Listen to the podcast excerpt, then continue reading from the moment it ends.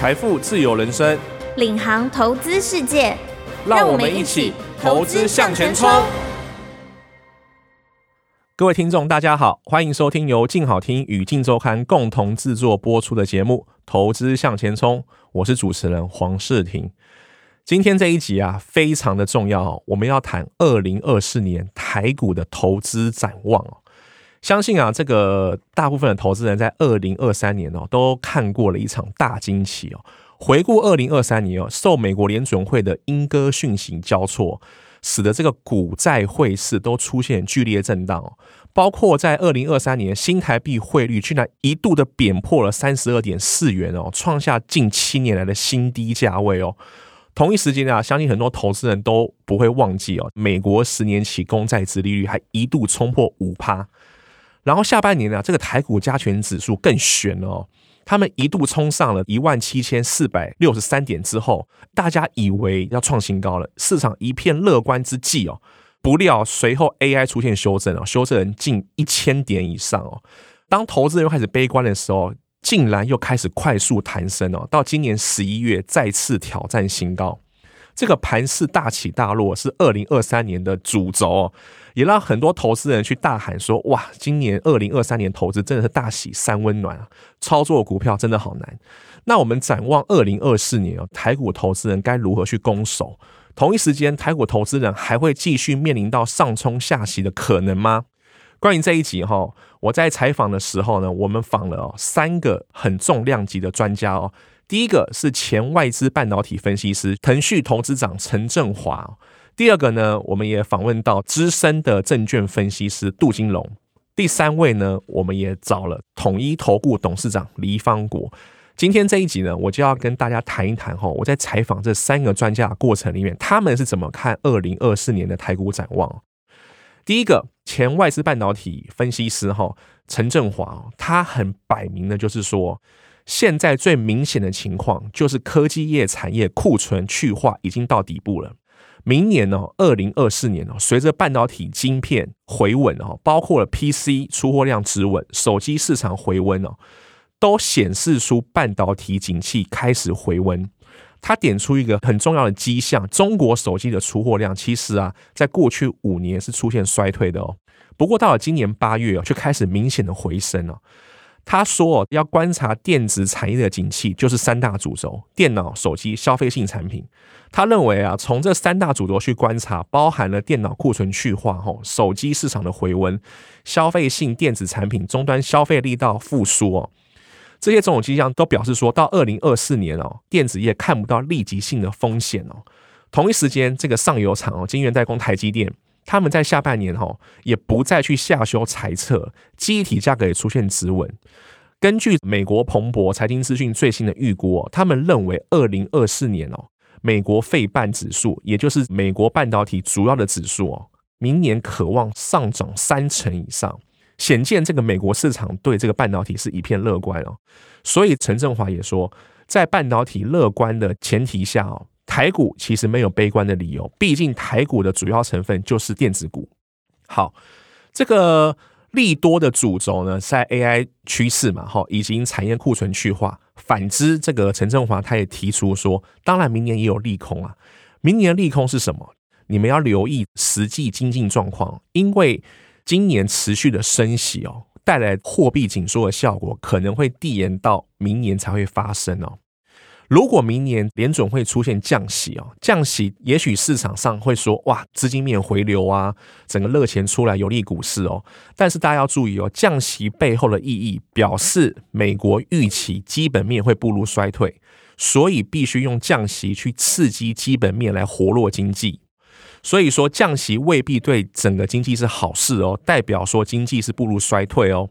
不过，陈振华他也提出了一个盲点哦。事实上，我们从二零零八年之后升息或降息的资金面的力量，其实已经凌驾在基本面的力量上了。其实很多投资人会发现，哎，今年为什么一讲到升息哈，股市就崩盘；一讲到降息哈，股市就大涨。事实上，升息的是代表景气热络，联准会要抑制这个热络的市场环境嘛。所以说，升息其实表示的是现在景气非常好，但一升息，股市却大跌，就很吊诡了。就等于说，现在市场已经相对不去看基本面的景气好坏，完全是联准会在主导这个资金面去影响。股市的涨跌哦，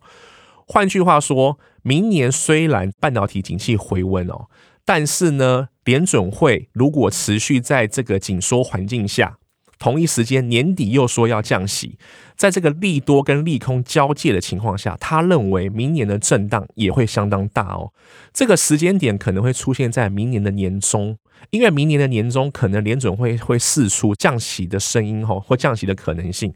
降息，资金面会庆祝这个降息行情，诶，可能股市又上去。但是长线投资人会担忧降息带来的经济衰退，诶，又不敢出手。在这个多空的交战下面，就会导致股市比较大的震荡。这个是明年投资人要留意的风险。再来哦，美国的 GDP 哈，有些机构已经预估出来了，明年大概会衰退到零点八到一点一 percent 不等的幅度哦。这个经济衰退哦，会促使美国降息，所以对于长线投资人来说，就会担忧说：诶，经济衰退，那股市还会这么热吗？偏偏降息又会让股市大涨，在这个交错下，不可避免就是大震荡。陈振华他也指出一个非常有趣的统计哦，明年还有一个风险就是总统大选。大家不会听说总统大选都有大选行情吗？为什么陈振华认为总统大选反而是利空呢？因为他统计哦，每年的总统大选都会出现一个很奇怪的事件，造成股市大修正哦。他举例啊，像二零二零年我们出现什么？大家投资人应该都知道，新冠疫情导致股市修正了六千多点哦。那二零一六年呢，我们发生了什么国际大事？英国脱欧。二零一二年又发生什么？欧债危机。二零零八年不用说，金融海啸。吊诡就是每年总统大选都会出现一个很大的意外事件，造成股市的修正。他认为说，这个过去是没有例外，所以明年到二零二四的时候，投资人也要留意会不会出现这种异常性的黑天鹅。好，那我们知道了明年的主轴叫做审慎乐观呢。他认为说，即便明年的震荡比较大，但整体来说，台股还是向上。那我们要如何从明年的修正中找机会？陈正华第一个当然就是讲说，明年最强的主轴还是在 AI 族群嘛，吼，AI 是不可逆的大趋势。而且慢慢的营收成长已经浮现了。如果投资人今天不知道怎么买股哦，最简单的方式就是逢低找 AI 的全职股哦。AI 全职股其实网络上一查就知道有哪几档。他也看好说，像美国包含了 AI 硬体基础建设以及 AI 算力服务商，这些都是在 AI 产业里面获利空间比较大的产业哦。他提醒说，像 AI 延伸的终端设备，也许现在市场喊得很热哦，包含 AI PC、AI 手机等。他的预估是还不会这么快普及哦，因为要是投资人有去研究，就会知道 AI PC、AI 手机现在价格还非常贵，再加上投资人对于这个 AI 算力的需求没有这么的需要，所以说他认为要到终端消费市场还需要一段时间，可能到后年相关的产业啊营收才会反应，所以投资人如果要布局这个 AI 延伸的终端设备，诶，倒是不用这么急。好，陈振华是从美国。以及这个半导体产业复苏的角度，认为台股明年还是有机会缓步向上。那我们采访到另外一个技术分析大师杜金龙，他从技术面的角度哦，他直接就提出说，二零二四年台股走势很简单，就是开高压低再创高，哈，类似一个打勾的盘势格局哦。他从技术分析的角度去分析说，其实今年哈到明年第一季最不一样，就是四年一次的总统大选的题材嘛。他认为，从现在开始哦，到明年的二零二四年一月十三号选前，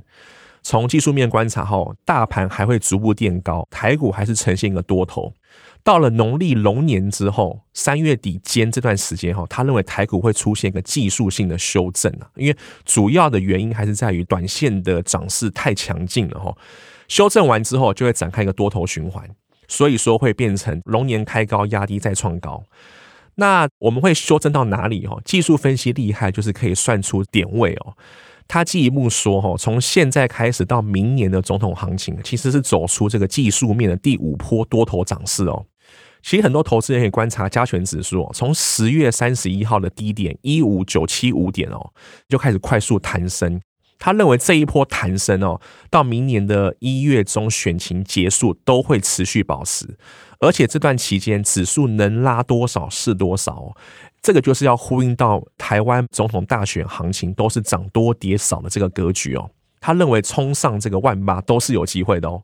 投资人如果有统计过去七次的总统大选啊，不论是选前四十天还是六十天，大盘平均都有一成以上的涨幅。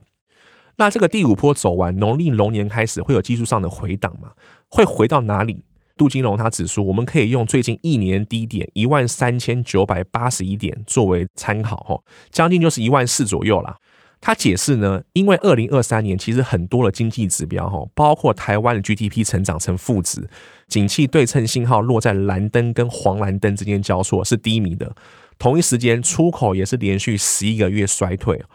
从这个台湾的总体经济来看，都反映出景气相对是落底的哦。同一时间，台湾经济成长率在二零二三年已经出现了两季的负成长哦，表示说。二零二三年的台湾景气已经是相对谷底，已经是相对很难再低了哦。从这个逻辑上去判断，二零二四年即便台股步入修正哦，要跌破最近一年的一万三千九百八十一点左右是相对不容易的。因此，他认为明年的低点会落在一万四哦，这个点位相对具有指标性的支撑。那盘势如果修正完之后呢？到了明年第三季、第四季，多头走势将重启嘛？那台股会走到哪里？杜金龙他也计算哦，他预估哦，明年有上千家的公司嘛，平均的获利成长大约会在十七 percent 左右。他指出，如果我们从二零二三年大盘的本益比推估在十九倍左右，如果二零二四年所有的公司企业成长获利预估上升嘛，本益比会往下压嘛，可能会被压到十七倍，一倍的本益比有一千点的涨幅哦。换句话说，如果要回到十九倍本益比，台股至少还有两千点的空间可以向上涨哦。这个就是所谓的从技术面跟本益比的角度去推估明年的涨幅，其实是相当可怕的哦。就是他认为，在这个落底在一万四，高点可能破万八，所以说我们投资人还是可以在压回的时候找机会哦。那最后，统一投顾董事长黎方国，他相当看好明年的台股走势啊。在采访他的时候，他第一句话他就说：“其实台股要突破历史高点哦，一八六一九是相当有机会的哦。”这个时候我就说：“诶，怎么可能会有这么好的机会呢？”他指出了一个很重要的逻辑哦，市场虽然是预估明年美国的 GDP 呈现衰退，但是台湾的 GDP 是预估成长的哦。我们根据台经院哈最新的资料，今年的 GDP 大概会落在一点六 percent 左右。但是明年会落在三点一五 percent 哦，显示这个台湾景气哦，明年会开始出现反弹。黎方国他统计了过去所有 GDP 的资料，他发现了一个惊人的事实哦。根据历史经验哦，只要台湾的 GDP 超越前一年，股市的高点也同样会超过前一年哦。他说这个逻辑从来没有例外哦。换句话说，明年的 GDP 会高于今年嘛？那明年的股市高点相对也会高于今年的高点嘛？所以他认为明年台股一定会过一八六一九创历史新高，甚至上万八是没有太多悬念的了。不过他也提醒哦，这个高点会在明年第一季出现哦。诶，为什么？我们虽然看明年的 GDP 可能会在三点一五 percent 左右哦，不过呢，明年的 GDP 是呈现递减的状态哦。也就是说，明年 GDP 虽然高，成长率虽然高，但是却是一季不如一季嘛。这也显示了明年的全球经济其实是呈现微幅衰退的成长哦。在这个明年台湾 GDP 一季不如一季的情况下，股市当然也会相对做出反应嘛。所以他认为，明年的台股在第一季 GDP 成长力度最高的情况下，台股会被拉到高点，随后步入修正嘛，就是反映经济步入趋缓。到了明年第四季哦。市场可能会试出降息的声音嘛？市场降息声音一出来，同一时间这个热钱行情就开始簇拥嘛。那台股会重启多头，所以他画了一个明年大盘走势的蓝图，就是有点像麦当劳的 M 啊 M 字形的这个英文字母，跟杜金龙讲的有点异曲同工之妙啦。创高压低再走高哈，有点像麦当劳的 M 字形。那如果投资人知道在这个 M 字形的格局下，我们应该要怎么去选股操作？李方国认为哦，现在的经济环境跟过去是差异非常非常多。以前也许投资人追求一档股票报到天长地久就可以赚钱哦，但是呢，因为随着像科技的进步、资讯的透明化，操作股票，他认为如果你一年四季都要抱到同一档股票，想要赚到超额报酬是相当有难度的。因此，他认为选股上，其实我们投资人的换股节奏也要能够加快哦。像是第一季啊，我们可以用那种年度成长性乐观而且轻薄短小的公司哦，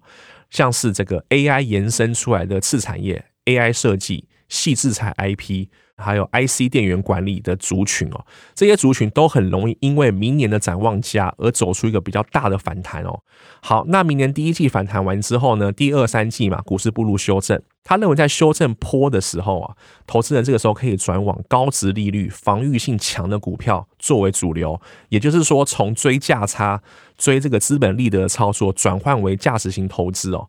价值型投资的条件就包含稳定填权型的金融股跟传产股，营收表现佳，这些相对可以抗跌，然后相对抗跌的情况下，我们投资人只要用更少的报酬就能追回来。因为我们股市上常说嘛，如果你要从一百块赔到五十块哈，只要赔五十 percent，但你要从五十块赚到一百块是百分之一百哦。所以说抗跌是明年年中一个很重要的主轴。然后到了第四季呢，因为受到降息的激励嘛，再加上年底的做账行情又出来了，这个时候投资人可以再回去布局 AI 的主流股跟趋势股哦，因为他也认为 AI 是最近两年甚至近五年最明显可见的趋势哦。那 AI 的强势主流股呢，不外乎盘面上的那一些，包含伺服器啊、IC 晶片啊、电源管理啊、晶圆代工，都是可以布局的哦。最重要就是台积电嘛，吼，因为其实讲来讲去，其实 AI 上游台积电晶圆代工，不论怎么样都会跟它有关系嘛。他说，如果明年台积电投资人看好，它会持续增长。根据历史经验，台积电的出货拉货力度最强会在九十月哦。所以说，如果明年年中哦，第二季、第三季出现修正，在九十月如果台积电出现低点，那个时候可以开始布局，是一个蛮好的买点。总而言之呢，多数的法人专家哈都认为哈，明年的台股走势会向上，没有错。不过呢，年终呢都会有一个小幅度的拉回修正哦，不论是因为景气的衰退哈，还是因为技术面的修正。因此呢，投资人可以参考专家显示出的盘势格局来做相对应的投资策略。好，那我在这边也先预祝哈，二零二四年农历龙年哦，所有投资人呢都能顺利的投资获利赚大钱。感谢各位听众的收听，请持续锁定由静好听与静周刊共同制作的节目《投资向前冲》，我们下次见啦，拜拜。想听爱听，就在静好听。